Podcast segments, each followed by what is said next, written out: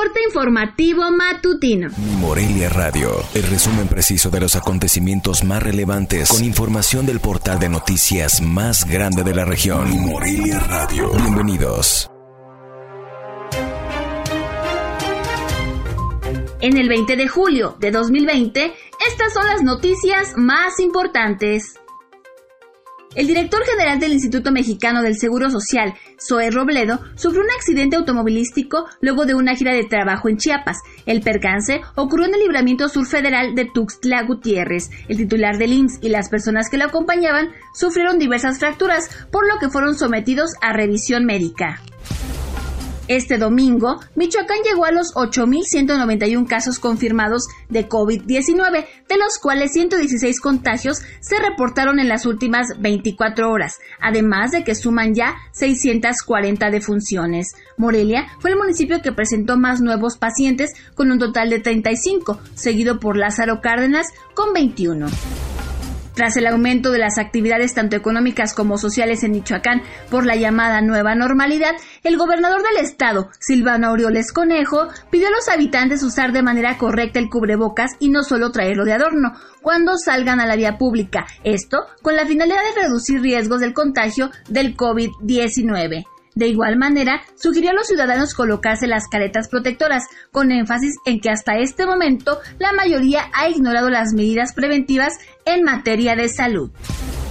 A partir del 3 de agosto y únicamente para la entrega de credenciales de lector que fueron previamente tramitadas, entrarán en operación 377 módulos de atención ciudadana del Instituto Nacional Electoral en el país, de los cuales 20 están ubicados en Michoacán. El servicio se brindará exclusivamente mediante cita programada y para ello se habilitaría la plataforma en los primeros minutos de este lunes en la página www.ine.mx.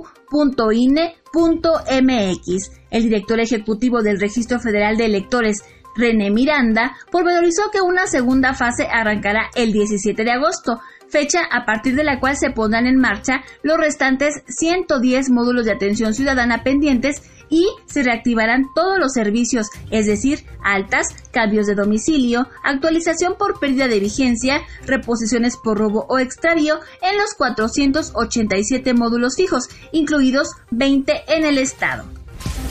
En virtud de que la temporada de lluvias es propicia para las picaduras de alacrán, el Instituto Mexicano del Seguro Social, a través del programa IMSS Bienestar, recomienda extremar los cuidados para evitar intoxicaciones por el veneno de este arácnido. El gerente del IMSS Bienestar en Michoacán, Abraham Sinsun Flores, dijo que de 12.899 picaduras de alacrán que se registraron en el 2018, la cifra se incrementó a 13.560 en el 2019, por lo que reforzarán las acciones entre la población.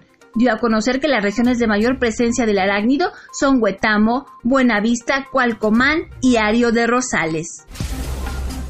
El gobierno de Michoacán puso a disposición de la ciudadanía una línea telefónica permanente y una oficina abierta al público para atender las inquietudes, solicitudes y sugerencias relativas a la construcción del nuevo distribuidor vial Mil Cumbres, obra que inicia este lunes en Morelia. Durante las 24 horas del día, la población podrá comunicarse al teléfono celular 44 33 12 57 72 vía llamadas, mensajes de texto o por WhatsApp para solicitar información relativa a este proyecto que contempla cierres parciales de vialidades.